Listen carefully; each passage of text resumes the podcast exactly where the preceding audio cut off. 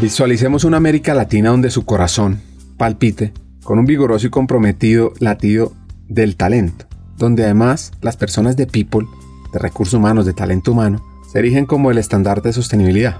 Pues en este mundo cada individuo reconoce que dentro de él reside el poder inmenso de moldear el futuro y nutrir esa tierra que compartimos.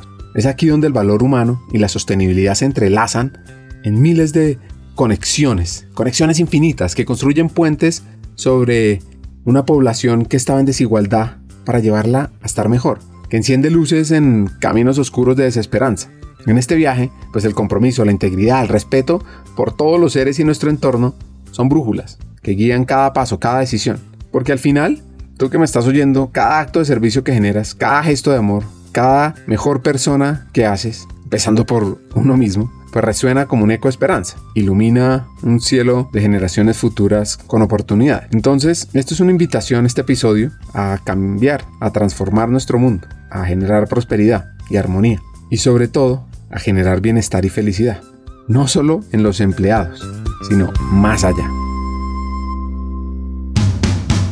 Bienvenidos a Hackers del Talento, el podcast que busca cambiar el juego por lo humano.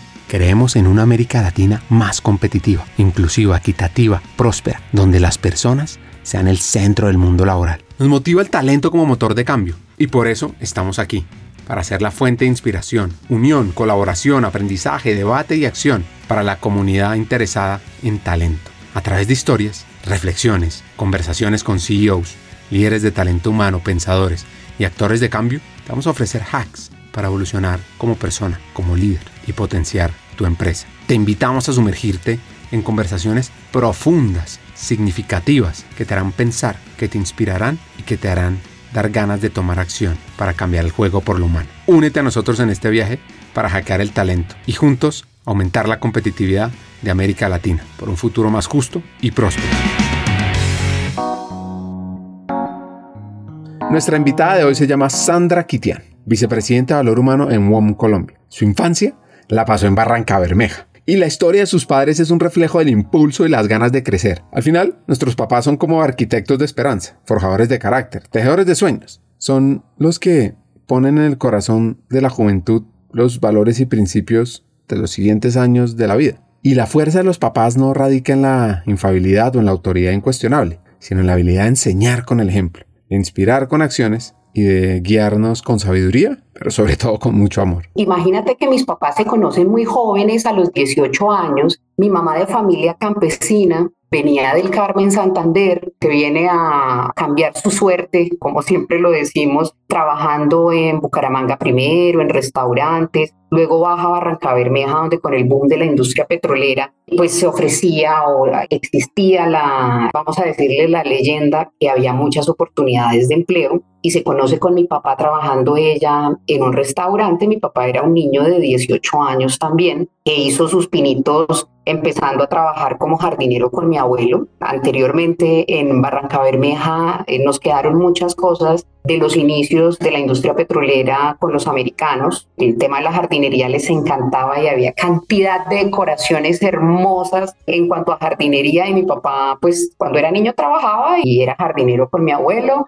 y además también sabía podar los campos de golf. Mi papá aprendió mucho de golf por su trabajo en los campos cuando era niño, efectivamente también herencia de los americanos en Barranca Bermeja en la época de la explotación y el montaje de la refinería y empiezan mis dos papás a salir adelante desde los 18 años, deciden casarse y a los 21 años nazco yo y mi papá pues arranca trabajando en campo petrolero como operativo porque mi papá tenía el bachillerato al igual que mi mamá y el tener la oportunidad, pero no solamente la oportunidad, sino la visión de una formación de valores muy sólidos en familia, hizo que todos nosotros, a pesar de que el nivel educativo y de, donde nosotros venimos, pues eh, no era el más alto, tuviéramos como la perspectiva de vida de crecer y de formarnos y aprovechamos pues el, todo el tema de beneficios que tiene Ecopetrol en términos de educación. Y esa es la historia, pero mi papá empezó como operario de campo a sus 18 años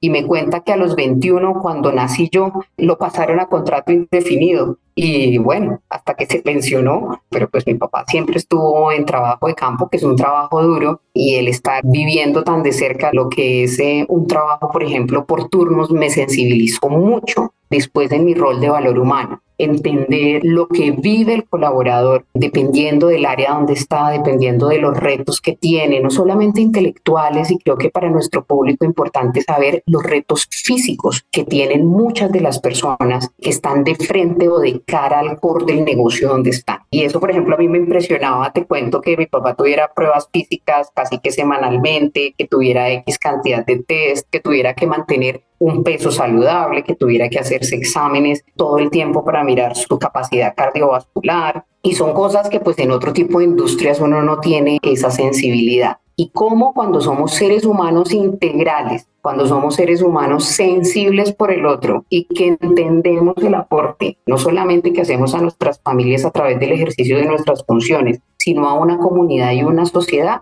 la sensibilidad y el abordaje cambia. El trabajo de campo presenta muchos retos, entre esos el tiempo lejos de casa. Difícil, era muy difícil. Había temporadas en las que no lo veíamos. Lo veíamos a la tercera semana y, mi mamá pues una tesa, ella es una tesa con cuatro, imagínate, con cuatro y mi papá dos semanas por fuera, tres semanas por fuera. Y cuando los turnos había semanas pues que yo no veía a mi papá, sabía que pasaba a saludarnos a todos a la cama cuando estábamos profundos dormidos, pero había semanas que yo no veía a mi papá porque cuando él se iba yo estaba dormida o todos estábamos dormidos y cuando él regresaba no estábamos y cuando hacían temporadas en campo pues ahí sí era semanas sin verlo, pero padre absolutamente amoroso y hace en el almuerzo del Día de la Madre conversábamos y yo le decía, papi, tú eres muy feminista, o sea, yo nunca me di cuenta y tú en semejante industria tan brava, por ponerlo en esos términos, eh, que además es, el trabajo de campo es un trabajo complicadísimo, peligroso. Varios compañeros de mi papá perdieron la vida o sufrieron lesiones importantes eh, que terminaron pensionándose anticipadamente por el tipo de lesiones físicas que sufrieron y ni te cuento pues las psicológicas cuando estás en medio de un incendio o cuando estás en medio de, de una toma o cuando te quedas parado en la mitad de la selva. Sí, era difícil verlo, pero era muy presente, aunque no tuviéramos la oportunidad de tenerlo con nosotros todo el tiempo. Y cuando estaba, cambiaba pañales, nos llevaba al colegio, estaba como muy pendiente de nosotros también. Entonces, mi infancia la recuerdo muy diferente a la de muchos de mis compañeros, por ejemplo, de universidad y de colegio. Y decían, no, hay reunión de padres de familia, por favor, dennos el teléfono de donde está su papá, que celulares en esa época. Yo decía, no, mi papá está en el campo, no sé a qué número de teléfono lo pueden llamar. ¿O dónde queda la oficina de tu papá? Mi papá no tenía oficina y ese tipo de particularidades hizo que, que creciera como con una visión más amplia del mundo y de finalmente también lo que es nuestro país. ¿no? Nuestro país diverso completamente porque cada región tiene unas casuísticas muy diferentes. Cuenta Sandra que se sintió valorada y no discriminada cuando era niña, pues como que yo no me daba cuenta de las diferencias de género porque en mi casa nunca hubo diferencias. Yo soy la mayor de cuatro hermanos y mis otros tres hermanos son varones. Entonces soy la mayor y soy mujer. En industria petrolera, que al igual que las telecomunicaciones, que es eh, donde estoy ahora laboralmente creciendo y ejerciendo mi rol, son industrias por su naturaleza y por la historia muy orientadas a los hombres. Entonces como que crecí en un ambiente en mi casa libre de discriminación y nunca lo sentí. Y eso hizo que yo pensara y sintiera que el límite que me ponía era el límite propio y no un límite social, no era un límite de industrias, no era un límite económico, sino el límite de Sandra Kitian como persona y yo creo que esto definió mucho mi vida. Crecer en provincia es una delicia de jugar en la calle hasta las 10 de la noche, de tener tiempo para todo, para ir al colegio, para luego tener actividades extracurriculares, hacer tareas, tener amigos. Y es como de las cosas más lindas que recuerdo de mi infancia y mi adolescencia temprana. Todo este tema de fomentar la equidad parte desde su madre. Una santandereana, pero mejor dicho, de armas tomar, absolutamente disciplinada. Me heredó y nos heredó a todos el tema de la disciplina, el tema del orden, el tema del respeto. Pues imagínate, nosotros teníamos cada uno un rol dentro de la casa, todos en mi casa, todos, Ricardo. Sabemos lavar, sabemos cocinar, hacemos aseo, arreglamos ropa, porque, como te digo, no había temas de géneros en la casa, los cuatro éramos exactamente iguales y ella cumplía muchos roles justamente porque mi papá estaba en el campo o en estos turnos que eran extenuantes y ella se encargaba de absolutamente toda la logística de la casa y de la crianza de nosotros cuatro. Una persona admirable porque siempre nos formó para el futuro, nos formó para ver más grande, nos formó para tener ambiciones, nos formó para ser exitosos. Entonces, un ejemplo completo, nos felicitaba cuando nos tenía que felicitar y nos llamaba la atención cuando nos tenía que llamar la atención. Te imaginarás que esto sí era casi que un régimen dentro de la casa, pues porque con cuatro y sola era complicado. Entonces, mi mamá fue, mejor dicho, la coequipera perfecta para mi papá en, en el tema familiar, en el tema de pareja y en tener la familia hermosa que todavía tenemos con mis, ahora ya con todos los agregados, ¿no? Con mis cuñadas, con mis sobrinos y sobrinas, eh, con las familias eh, de las parejas nuestras, porque además todo este círculo se amplió y te quiero decir, mis papás se hablan con los suegros de mis hermanos, con mis suegros, entonces como que se nos amplió este tema familiar y mucho tuvo que ver ese gran equipo que hacían mamá y papá con nosotros. Una escuela normal superior en Colombia es una institución educativa que tiene como objetivo la formación de educadores en niveles de preescolar, de básica primaria, en el marco del sistema de educación básica obligatoria. La primera fue fundada en 1936 por Alfonso López Pumarejo, que unió las facultades de educación existentes en aquel momento. Inicialmente estaban bajo la tutela de la Universidad Nacional de Colombia y luego lo independizaron en cabeza el ideólogo José Francisco Socarrás. Mis abuelos fueron normalistas. Socarrás les dio clase y fueron de los primeros en Colombia. Y atención a esta historia de Sandra. Escuché que estudiar en la normal, porque te voy a contar, soy normalista, yo si bien soy psicóloga, yo soy maestra de corazón. Doy a veces algunas cátedras en universidades, en algunas maestrías, algunos programas especiales sobre temas de valor humano, pero mi esencia es ser maestra. Y recuerdo que yo decía, ay no, esto es muy pesado, mis amigos de primaria están pasándola buenísimo en los colegios porque en ciudades como Barranca Bermeja no es como en Bogotá que empiezas pre-kinder y terminas en el mismo colegio. La primaria la haces en un lado y el bachillerato la haces en otro. Por la condición de trabajo de mi papá, estuve la primaria en los colegios de Copetrol y el bachillerato tú escogías el colegio. Y había escuchado tantas cosas bonitas de ser normalista que tomé la decisión de entrar a la normal. Pero pues es que imagínate que tú salir de un bachillerato y poder empezar a ejercer y trabajar tiene unas implicaciones duras porque no solamente es tu formación académica, sino tu formación técnica, en mi caso como docente. Y recuerdo amargas noches hasta, bueno, amargas madrugadas hasta las 3, 4 de la mañana. Yo decía, pero mis compañeros están viviendo la vida y yo estoy aquí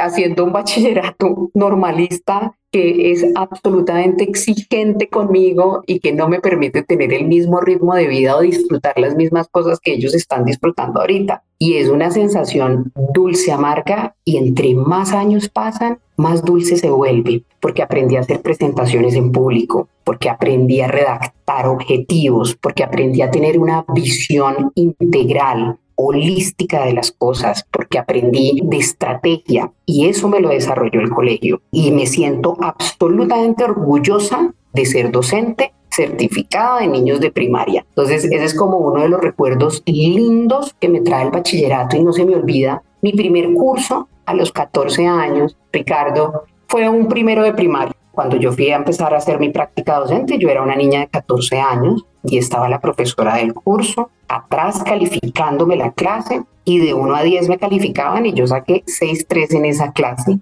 Fue un desastre. Imagínate, niños de primero de primaria se me salieron de control. Eso fue una cosa que fue dicho memorable.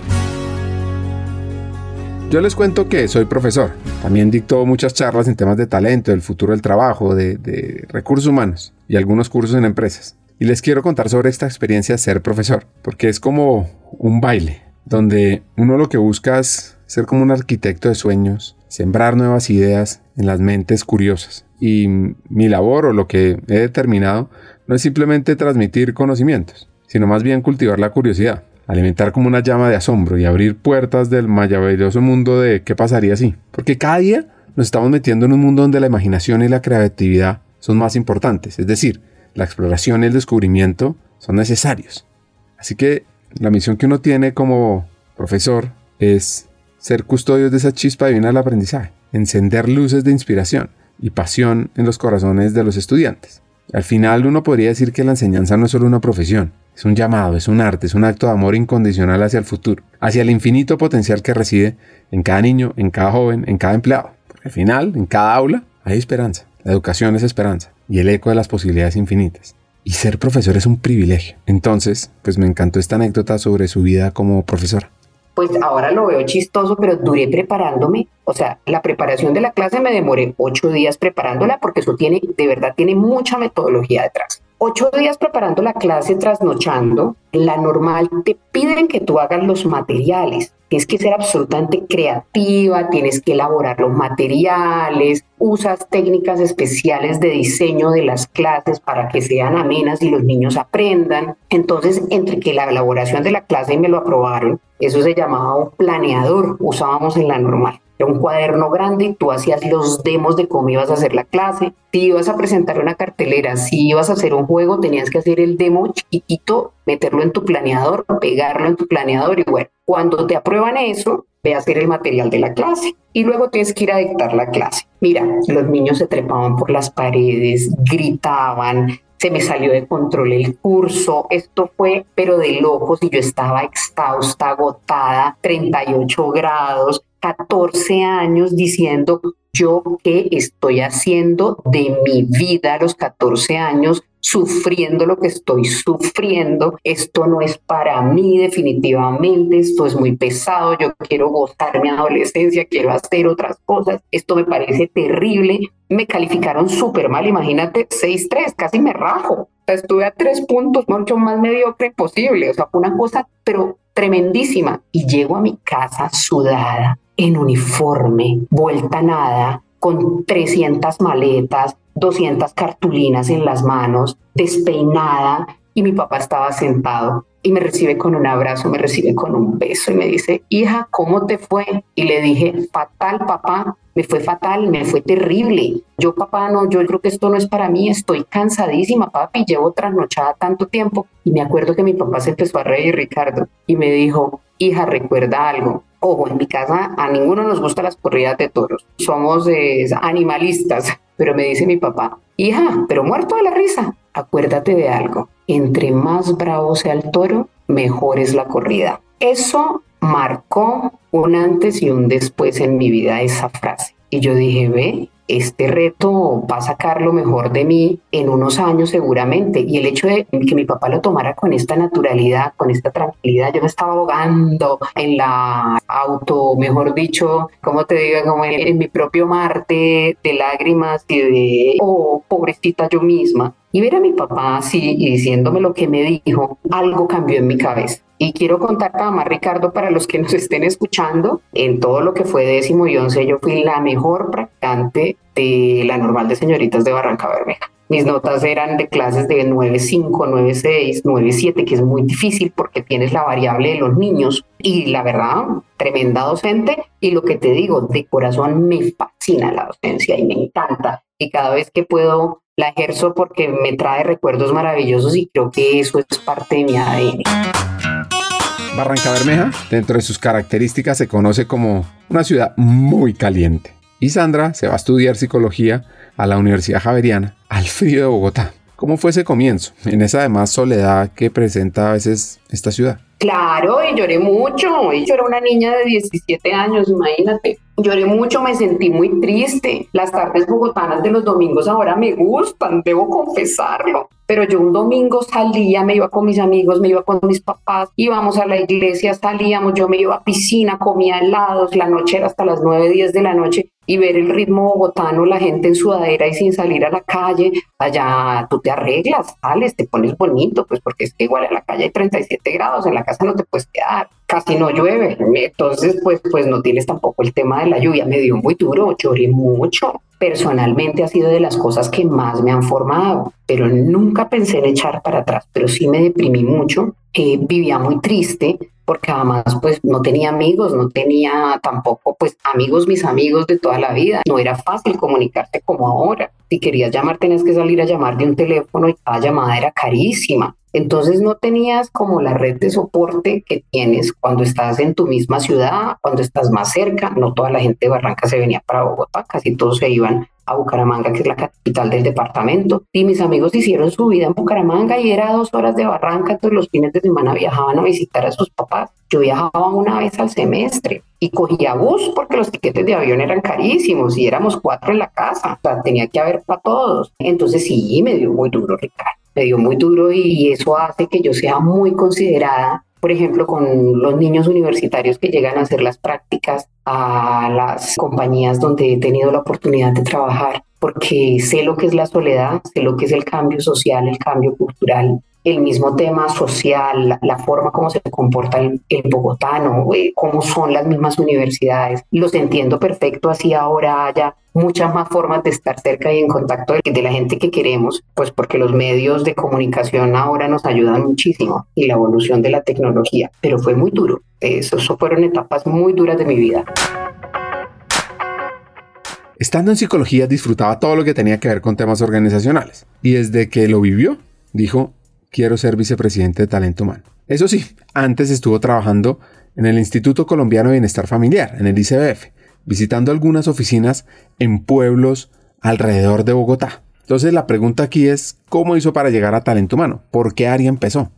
Bueno, entonces entré a, los equipos de valor humano, a las áreas de recursos humanos, de gestión humana, de talento, y empecé en entrenamiento pues porque es que es lo mío y fluyo y me encanta y fui entrenadora y aprendí, pero yo decía, yo voy a ser vicepresidente, o sea, yo voy a ser vicepresidente, voy a estar en una junta directiva y si yo quiero ser vicepresidente, necesito manejar números porque lo soft, lo blando, que de blando nada, eso es complicadísimo. O todos los que trabajamos con personas sabemos que cada uno de nosotros es un mundo y no hay variables que uno pueda tener que te digan si usted mete esto, lo que le va a salir es esto. No, o sea, eso, fórmulas no existen. Y empecé a hacer diplomados, me diplomé en el CESA, me diplomé en la Javeriana, en temas de administración y finanzas. Y ahí empiezo y ya pues me iba familiarizando con los números, con este par de diplomaturas y luego dije, bueno, ¿qué quiero hacer de la vida? Me ascienden, paso a ser regional de entrenamiento y desarrollo y digo, bueno, pues para ser vice tengo que estudiar alguna otra cosa y ahí es cuando decido hacer un MBA Executive en el INALDE.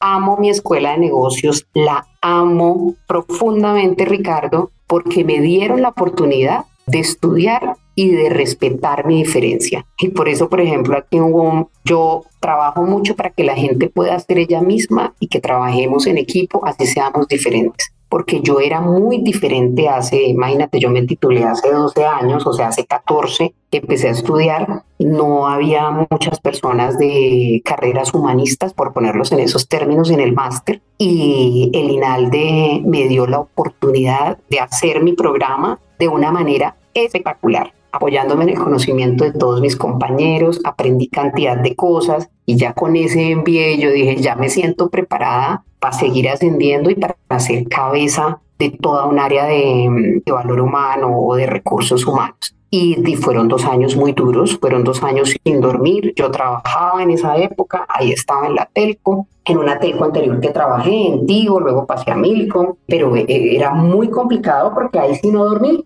Entonces me acordé del cuento de que entre más bravo es el toro, mejor es la corrida. Cada vez que estoy en una situación así, me acuerdo de mi papá. Y así era, entre más bravo era el toro, mejor es la corrida. Mis compañeros no necesitaban leerse las notas técnicas para preparar los pasos y resulta que es que a mí sí me tocaba más o menos desde cero arrancar a estudiar y a leer y demás. Y fueron dos años, pero te digo, de verdad, de una intensidad impresionante que recuerdo con muchísimo cariño porque mm, parte fundamental de estar donde estoy hoy y de poder aportar desde el rol como aporto en este momento, se lo debo a mi formación del MBA.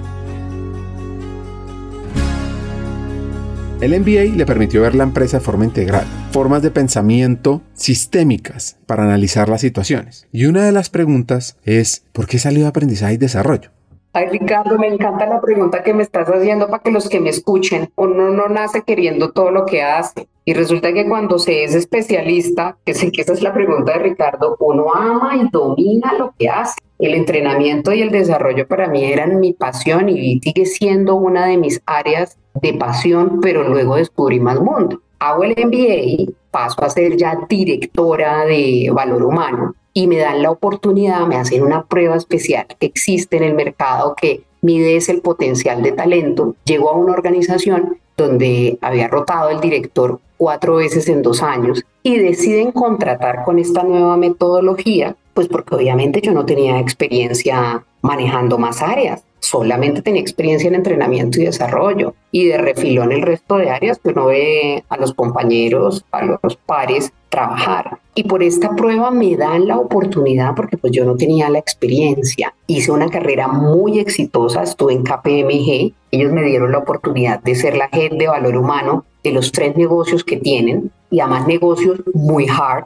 entonces ellos tienen todo el tema de contabilidad, el tema de impuestos, el tema de, además de todo lo que es eh, advisory, entonces son temas muy pesos en cuanto a números y yo era la head de las tres operaciones que ellos manejaban, más todo el tema de soporte, eh, allá se llamaba infraestructura, que éramos las áreas que le dábamos servicio a las tres unidades de negocio. Créanme que pasé por mil crisis, varias veces me quise devolver, como le ha pasado a muchas amigas y personas que yo conozco que dicen, mire, probé ya ser el head, no me interesa, me devuelvo al mundo del entrenamiento y del desarrollo, me devuelvo al mundo de la administración y la compensación, etcétera, etcétera, etcétera. Y tuve mis crisis, especialmente cuando empecé a ver los temas de compensación, que ahora los amo y los adoro. Y luego en mi paso por la banca de inversión de Itaú aprendí metodología impresionante, pero el tema de compensación fue todo un reto porque tiene técnica por detrás, cualquier cantidad de técnica, de metodología. El tema de administración es un tema duro. El tema de administración de personas, los temas legales, los temas legales laborales, son complejísimos. Entonces, esos fueron retos duros, pero les voy a decir cuál más. Responder por todas las áreas de valor humano y no solo por un pedacito, por ser la cara visible dentro de la organización de lo que es una estrategia que acompaña el negocio, es duro. Entonces, sí, Ricardo, el aprendizaje fue total, me fue supremamente bien.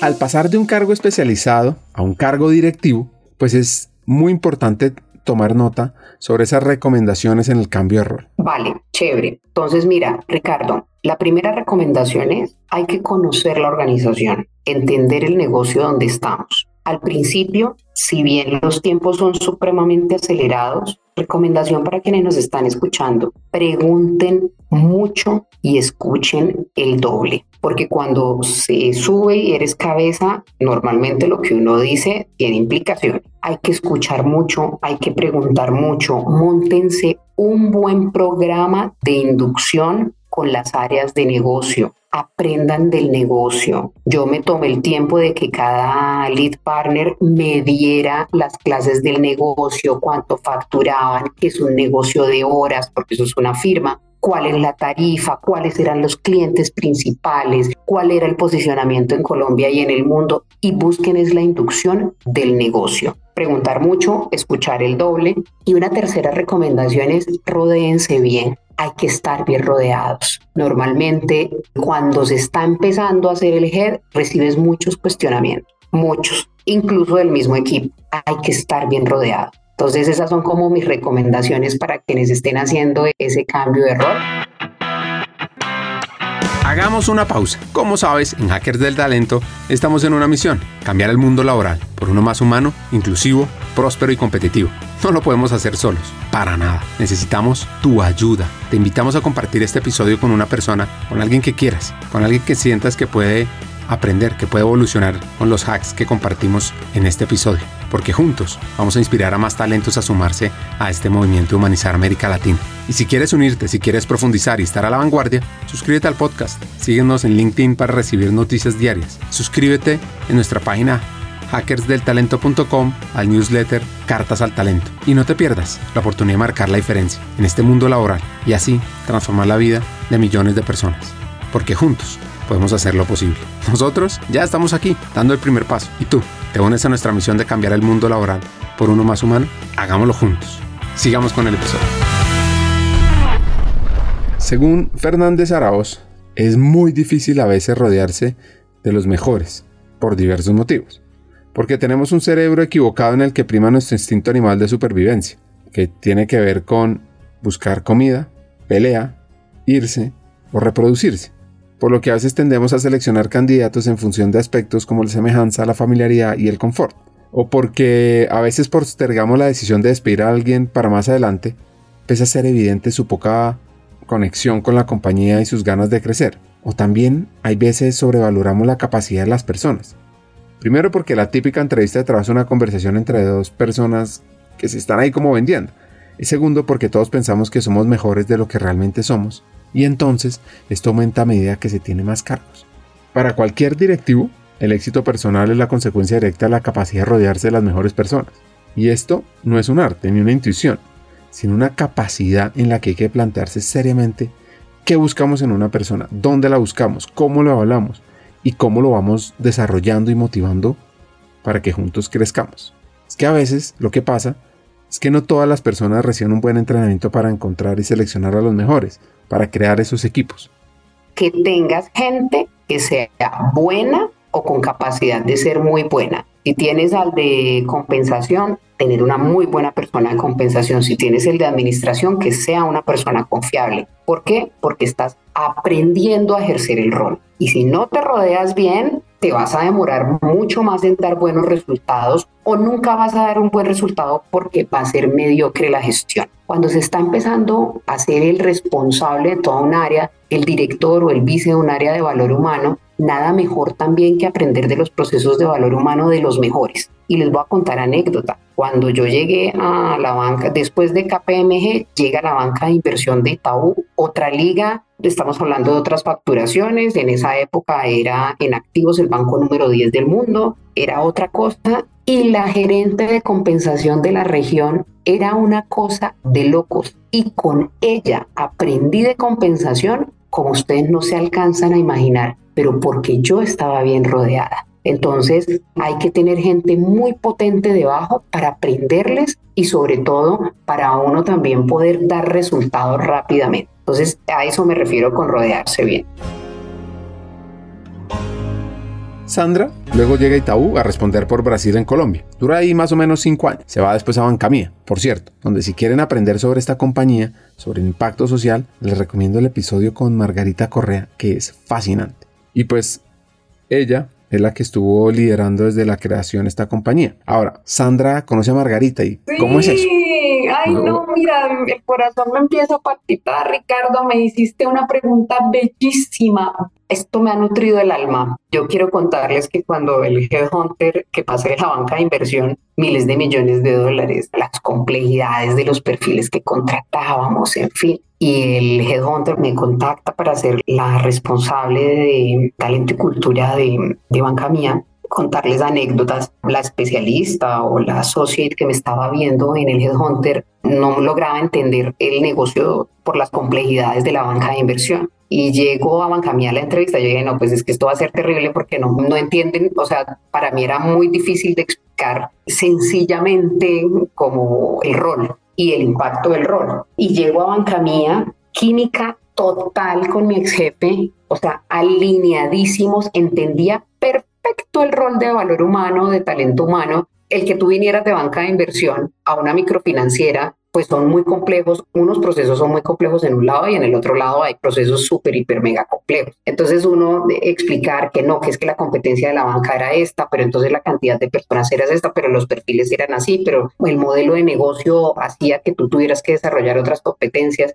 Y cuando llegó a la entrevista con el presidente, entendió todo el valor de haber estado en una banca de inversión y ahora en las microfinanzas. Y fue espectacular tener, a, por ejemplo, las interacciones con una mujer que ha hecho país como Margarita, que es la presidenta de la Junta Directiva de Banca Mía, increíble. Quiero contarles una anécdota, Ricardo, para nuestro público, porque es que yo creo que los he hecho reír y llorar. Llegué a la inducción, me recibió el presidente en la inducción y empecé a llorar en la mitad de la inducción. Él todavía se ríe, o sea, todavía se ríe de mi inducción. Yo que venía de este mundo de banqueros gigantes y pasar al mundo de las microfinanzas, en plena inducción me solté a llorar de ver los casos de las personas que atendía Banca Mía. O sea, una cosa bellísima, llena de altruismo, pero además un negocio que da dinero y, y sé que es importante que quede claro, no es ni una ONG, ni nadie regala plata, es un negocio autosostenible pero que atiende un público que en Colombia necesita nuestra ayuda y el grupo de microempresarios. Me acuerdo, el 53% de los clientes de Bancamía en ese momento eran mujeres. La educación máxima de estas mujeres era primaria. Cuando les iba muy bien terminaban el bachillerato. Entonces, cómo uno a través de su trabajo puede aportar a la sociedad colombiana en un banco como Bancamía. Esto fue impresionante. La llorada en la inducción fue increíble, pues porque yo venía acostumbrado a otra cosa y este nivel de sensibilidad, de entrega con el mismo equipo de colaboradores, con los lugares donde estaba Bancamía, me hizo dar lo mejor de lo mejor. Y fui muy feliz, pero muy feliz en Bancamía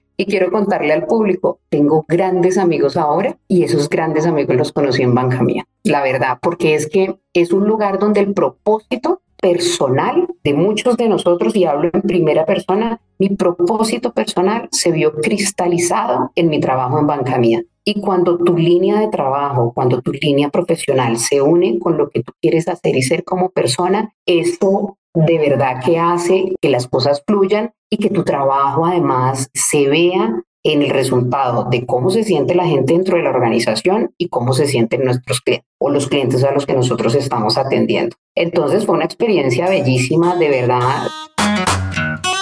Les quiero contar que este 19 de octubre ocurre un gran evento presencial en Bogotá. Llega People Day por Book. Este espacio es una instancia anual para que toda la comunidad de recursos humanos a nivel latinoamericano esté pasando un gran momento en torno a las tendencias en gestión de personas, donde aprendan, generen conexiones, compartan, vean diferentes prácticas y sobre todo vivan una experiencia única en favor del bienestar organizacional. Ahí voy a estar yo hablando de temas muy interesantes de talento. Y si tú quieres ser parte de esta transformación, pues es muy fácil. Ingresa a www.peopleday.lat-colombia. Volviendo a la historia, cómo un banco hace que sus clientes prosperen. Acercarnos a los colaboradores, Ricardo, porque si bien banca relacional, eso es un modelo que se maneja en las microempresas, se llama banca relacional, es una banca muy intensiva en tiempo porque tienes que educar al cliente, necesitas que ellos desarrollen habilidades, eh, por lo menos de cómo manejar administrativa financieramente su negocio. Teníamos banca relacional y valor humano, el equipo de talento humano estaba lejos de la operación. Entonces, para mí el mayor logro fue montar un modelo, una estrategia de cercanía con los colaboradores, abrir las puertas de comunicación. En general, la gente de Banca Mía ama su trabajo y no solamente el trabajo, ama la organización, porque muchos de ellos estudiaron en Banca Mía, compraron su casa en Banca Mía, han estudiado en Banca Mía, han desarrollado su carrera profesional en Banca Mía y han hecho su familia ahí. Y nosotros no teníamos un modelo de cercanía y nos montamos un modelo de cercanía. Empezó llamándose 1.0, luego montamos un programa de embajadores donde teníamos personas del negocio que eran como representantes del equipo de mm, talento y cultura y además contamos un modelo de socios estratégicos o de HR Business Partners muy cercanos a la operación, de estar con ellos, de viajar, de escucharles. Y te voy a contar, el resultado es que mi área venía de como de ocupar en la encuesta de servicio el cuarto, quinto lugar y pasamos a ser el top uno. Y es difícil cuando te evalúan por el nivel de contacto de colaboradores y en una planta de 3.000 personas, Ricardo, porque no estamos hablando de un banco ni de 1.000 ni de 2.000 personas, es un banco de 3.000 personas, el que 3.000 personas, porque tocas a las 3.000 personas, digas que eres el área con la que se sienten mejor y que les da el mejor servicio, pues que ese es el resultado de una gran estrategia y, y ese fue como el caso de éxito por el que me estás preguntando. En esta historia de felicidad en Banca Mía aparece una tentación en el 2022. Aparecer una telco que es otro planeta me pareció súper sexy. Que fuera el challenger del mercado colombiano, el cuarto operador con una inversión gigante apostando por nuestro país. Para mí, UOM es el Bancamía de las telecomunicaciones. A montar el área completa, finalmente, Ricardo, en Bancamía yo ya tenía todo armado, cambié la estructura, estaba funcionando súper bien y siento que pues el nivel de aporte ya no iba a ser el mismo y a mí me encanta desacomodarme, me encanta desacomodar, me encantan los desafíos, me fascina que me digan tienes que montar esto y hacer esto. Imagínate, un reclutó en menos de un año o un poquito más de un año, 3.000 personas, había que llegar a estructurar todo el equipo, toda el área, a montar procesos, procedimientos, políticas, a montar todo el tema de talento, a montar todo el tema de yo tengo sostenibilidad y responsabilidad social empresarial también acá, a organizar todos los temas de entrenamiento desde un punto de vista estratégico. Me dicen Telco, que me parece espectacular, me dicen es el operador entrante, están invirtiendo en el país me dicen además, y les digo yo, bueno, ¿y qué modelo de contratación tienen? Porque yo tengo una responsabilidad social con este país después de haber estado dos años y medio viendo lo que es de verdad trabajar en Colombia y ser microempresario en Colombia con estos clientes que tenía banca. Y me dicen contratos a término indefinido, directos hasta para los colaboradores de tiendas y yo check. Y me dicen cuatro, están invirtiendo dinero en nuestro país y además quieren un área de valor humano que acompañe el negocio. Cuando tú arrancas también con todas esas variables, tomo la decisión y me retiro con mucho dolor del banco. Quiero decirte que Javier me escucha, Javier Flores, el presidente de la fundación en España, tenemos una relación estupenda y le dije, en el mundo estamos, después me daré la vuelta, no sabemos. A Margarita también, pues que le agradezco infinito, a Miguel Ángel Charria, que fue mi jefe también ahora en BBVA, y esas fueron como las variables que hicieron que yo tomara la decisión y me fuera al mundo de las telecomunicaciones otra vez. Diego Linares estudió en la Academia Hackers del Talento Latam y por él yo llegué a, Sandra. Así que me parece fascinante entender cómo ha sido esa experiencia. Y aguantarla y aguantarla. No tenemos varios logros. Mira que, por ejemplo, de la mano de Diego, veníamos con índices de rotación altísimos, la rotación se disminuyó en un 65%, no teníamos montado nada en el frente de talento y cultura, pues porque la operación requería era otra cosa, era la gente y, y, arrancar. Montamos todo lo que fue la estrategia de talento y cultura, la misma estrategia de socios estratégicos que nos hizo exitosos en Bancamía, la de los HR Business Partners, con un foco muy cercano a la gente, de conocimiento, de estar, de comunicar. Montamos acá con muy buenos resultados. La encuesta de clima, para volver a los números, disminuimos la rotación en un 65% ya en un año. ¿Qué más? La encuesta de clima, si bien estaba alta, la subimos tres puntos. Nosotros estamos en un puntaje de 85% de engagement, es un puntaje altísimo, de 85% de engagement. Montamos los talent review de la alta y la media gerencia, que tampoco estaba, entonces es todo un logro bien atribuido al equipo. Primer informe de sostenibilidad con metodología GRI check, lo lanzamos, está, muchos les estoy spoileando información, primer informe de sostenibilidad, listo, lo lanzamos en julio, entonces pues son grandes entregables que pues que puedo compartir con ustedes en este momento con datos y hechos. Tenemos una población, el 21% de los WOMers, por ejemplo, este es su empleo de primera vez y pues en plan carrera el 31%, voy a spoilear también, vamos en el 33%, pero las oficiales de los 31% de las personas de nuestra organización han crecido, son plan carrera, y eso lo que quiere decir es que estamos contratando buen talento y que somos una muy buena opción para crecer dentro de la organización y para realizarse profesionalmente. Algo que me pareció muy interesante es entender por qué sostenibilidad está en el área de talento humano. Y cómo se trabaja este tema, desde lo más básico e importante que es el voluntario, la persona que dona su tiempo para causas sociales, para un mejor futuro, que es el paso uno en estos temas de sostenibilidad. Mira, mm, Ricardo, que esta pregunta particular me gusta mucho. Y mm, una de las explicaciones de por qué sostenibilidad está, por ejemplo, aquí con valor humano y no está en cualquier otro tipo de tipo de área, porque eso suele suceder, es porque para nosotros el tema de la sostenibilidad se convierte en un gancho de atracción del talento y de mejora del clima organizacional. Para las personas de las nuevas generaciones y algunos de nosotros como los antiguos, el tema de estar en una empresa que es responsable, uno, con la gente que trabaja, dos, que te da la oportunidad de ayudar a las personas más necesitadas de la sociedad, porque nosotros tenemos un programa de voluntariado increíble. Tengo, imagínate, mi planta es de 3.000 personas y tengo 1.200 personas como voluntarias. Tres, cuando adicional te preocupas porque estés en un ambiente donde tú puedas ser tú mismo, donde es un ambiente certificado como cero discriminación, ¿desde dónde conecto? Me preguntas. Y yo te digo, conecto desde la potencia de lo humano. Y cuando tú le metes todas estas variables que las tienes a cargo en el tema de sostenibilidad, te conviertes en un lugar apetecido para trabajar. Y si la marca no es muy conocida, cuando entra la gente empieza a evangelizar en el uno a uno lo que tiene cuando está en una organización que se preocupa genuinamente por sus colaboradores, pero además por el entorno y las comunidades donde está. Y ese es todo el rollo de la sostenibilidad y la responsabilidad social empresarial que tenemos en WOM, muy enfocados además en de verdad aportarle a un país con grandes brechas digitales como la nuestra, en el cierre de esta brecha en comunidades muy, pero muy necesitadas o con altos grados de, por ejemplo, de falta de alfabetización, porque no hay suficientes herramientas para que la gente se pueda educar. Estamos muy enfocados de verdad en el tema educativo, en el tema de cierre de brecha digital, en el tema de cuidado del ambiente, en tener voluntariados. En la encuesta del engagement, por ejemplo, para nuestros colaboradores, el hecho de nosotros tener esa oportunidad y esa plataforma para que ellos ayuden a comunidades vulnerables es supremamente valorado.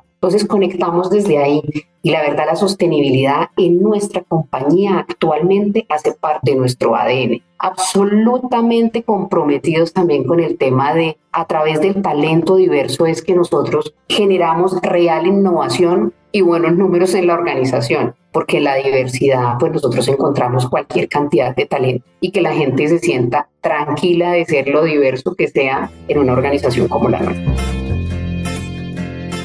En mi época pasada estuve como consultor en temas de impacto social, reducción de pobreza, sostenibilidad, pensando cómo mejorar América Latina y cómo mejorar cada país, cada pueblo. Por eso es importante oír esto que viene a continuación. Mira, yo creo que una decisión muy estratégica que tomó la organización fue pasarlo a valor humano, uno de nuestros indicadores. Te diría lo primero es que te tiene que pesar te tiene que pesar en, tu número, te tiene que pesar en tu cumplimiento. Porque, Ricardo, tú que vienes de este mundo, nos damos cuenta que muchas veces se vuelve en accesorio o en eventos o me deja de doler si estoy en valor humano, pero a mí no me miden por nada de lo que estoy haciendo. Si nosotros como valor humano le vemos la importancia en el futuro de la organización, porque ya lo que estamos contratando, ya la gente que nosotros estamos contratando es muy responsable con el tema de cierre de brecha social, con el tema, decíamoslo todos, del cuidado del ambiente. Tú que estuviste también en, organizaciones donde exigen y me decías, por ejemplo, en el tema de la extracción, el trabajo con comunidades también, pero hasta que nos empiece a pesar en el número de valor humano, cuando lo veamos como ficha clave en todo lo que es atractividad, marca empleadora, ahí vamos a empezar a verle realmente la potencia a un tema que llegó para quedarse además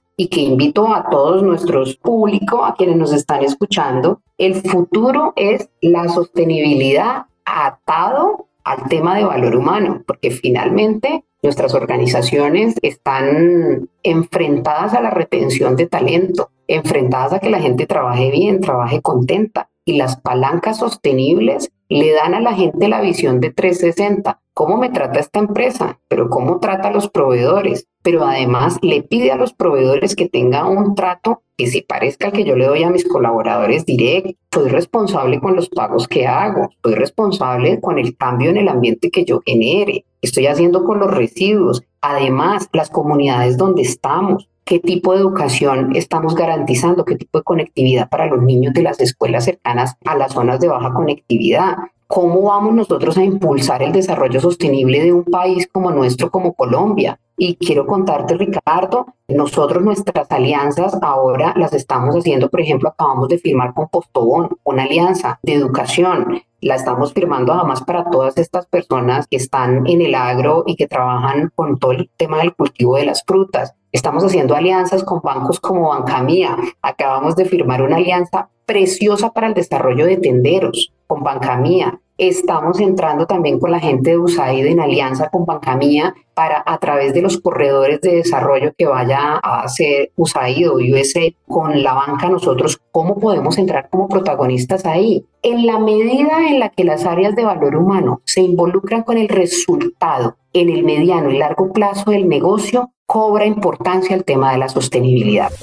¿Quieres potenciar a tu equipo, a ti, evolucionar hacia un nivel de desarrollo fuera de serie? Excelente, te tengo noticias. Hemos diseñado un programa de formación pionero en la región con el propósito de equiparte con las habilidades, conocimientos y herramientas esenciales de talento humano para evolucionar en tu rol de liderazgo. Te quiero presentar nuestro nuevo programa de formación, Talento Humano para Todos, programa online en vivo, único en su tipo, creado para líderes de todas las áreas de las compañías de América Latina, aquellas personas dispuestas a romper moldes y potenciar su liderazgo humano. Ahora, seguro te preguntarás, ¿por qué talento humano para todos es la elección perfecta para mí? Pues mira, vienen cuatro razones. Uno, aprenderás de la mano de los hackers del talento, destacados vicepresidentes de talento humano que están liderando la transformación en sus organizaciones en América Latina, quienes te compartirán las mejores herramientas para potenciarte a ti, a tu equipo y a tu compañía. 2. Te integrarás a una comunidad de estudiantes, de líderes visionarios, personas que como tú están decididas a marcar diferencias significativas en sus equipos, usando las mejores prácticas y herramientas de talento humano, porque es que talento humano no es un área, talento humano es de todos. 3. Nuestro contenido te va a dar una ventaja competitiva. Vas a aprender temas como la importancia estratégica de talento humano, cómo atraer y desarrollar el mejor talento, cómo crear modelos de compensación atractivos, sobre el poder de la cultura organizacional, change management, aspectos legales del mundo laboral, los desafíos del futuro del trabajo, la experiencia del empleado, el liderazgo transformador y también cómo gestionar la diversidad, la equidad y la inclusión.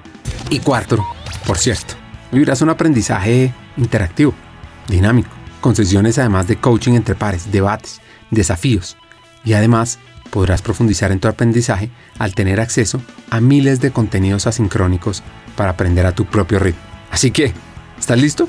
¿Estás lista para hacer esa chispa que impulsa el cambio en ti, en tu equipo, en el mundo laboral de América Latina? Únete a Talento Humano para Todos. Comienza tu viaje hacia el liderazgo transformador. Es muy fácil. Regístrate ya en www.hackersdeltalento.com. Buscas Talento Humano para Todos. Te inscribes y arrancas a aprender. Eso sí, Solo te digo, los cupos son limitados, así que no esperes más. Tu equipo y América Latina te necesitan ahora más que nunca, porque talento humano no es la responsabilidad de un área, es de toda una compañía, y tú como líder vas a aprender cómo potenciarlo. Sigamos con el episodio. En la medida que talento humano se involucra en los resultados de mediano y largo plazo, aumenta su impacto, su valor, su importancia. Así Queremos crear unos círculos virtuosos de desarrollo. Así es, y en la generación de círculos de virtuosismo en las comunidades donde nosotros tengamos impacto. El tema sostenible además le pega al negocio. Claro, no le va a pegar seguramente el primer año ni el segundo año, porque esto es un tema de cultivar, esto es como una planta, pero le pegaríamos muy duro el negocio a la bajada de la informalidad porque se generarían empleos en esos lugares donde a través de la sostenibilidad las compañías nos podemos aliar. Imagínate nosotros con un banco como Bancamía, que yo te decía, somos muy parecidos, nosotros somos el Bancamía Laste, con un postobón, porque acabamos de firmar también con un postobón. Alianzas que tengo con Microsoft y con Google para educar a docentes, o sea, rutas educativas para docentes. Señores, que para nosotros es normal prender un computador todos los días. Hay docentes en zonas rurales que no saben prender un computador y nosotros poder llegar con la conectividad y con los certificados de estas grandes empresas, claro que vamos a bajar mucho la informalidad, claro que vamos a empezar a generar empleos de calidad, porque vamos a generar además crecimiento, por ejemplo, de las microempresas y de las pymes, de los microempresarios y de las personas que trabajan en pymes también, o que generan trabajo a través de microempresas o de pymes. Te quiero hacer una invitación a poner en marcha una iniciativa simple para arrancar. Sí, y recomendación para todos, de verdad, fortalezcan su voluntariado. A mí me sorprende la cifra. En una planta, en una nómina de 3.000 personas, tengo 1.200 personas que son voluntarios, con casi 8.000 horas regaladas a la comunidad. Démosle la oportunidad a nuestra gente, montemos el programa, nosotros lo podemos hacer. Y si el voluntariado no está en valor humano, en recursos humanos, en talento humano, como nos llamemos, aliémonos con el área que lo tenga y ofrezcamos eso como un beneficio. De verdad que no se imaginan la belleza de comentarios que recibimos de los colaboradores, de la oportunidad que da la organización de ayudar. Entonces, abramos caminos, creemos puentes para que nuestros colaboradores puedan aportarle a la sociedad y a la comunidad donde se encuentran. Miren, eso créanme que tiene los mejores réditos para el negocio, para el engagement, para el clima organizacional, pero tendamos los puentes. La responsabilidad nuestra es abrir esos canales, abrir esas puertas y generar esos puentes para que la gente pueda hacer algo a través de la organización para ayudar a los demás. Para ir cerrando el episodio, un par de consejos. Así es, y me parece que este es el primer paso. Amas cada vez, mira, no solamente los colaboradores, el cliente final se empieza a volver supremamente exigente con estos temas. Es una exigencia de nivel. Cada vez te van a pedir como organización que tengas unos estándares en el frente de sostenibilidad y de responsabilidad social altos, porque sí, ya muchos estudios lo dicen, este tema pega muy duro en la decisión de un cliente final. Conversar con Sandra tiene un mensaje clave, que es el primero de los hacks, y es talento humano de jugar un rol crítico en la sostenibilidad de la empresa. Segundo hack es que aprender a enseñar es una habilidad fundamental de los líderes. Anímate a hacerlo en diferentes espacios. Y tres, jugar un rol, no solo en el corto, sino mediano y largo plazo, posiciona talento humano, evoluciona la empresa. Todos ganamos. Generamos organizaciones con mejor bienestar, organizaciones felices. Hasta un siguiente episodio y sigamos hackeando el talento.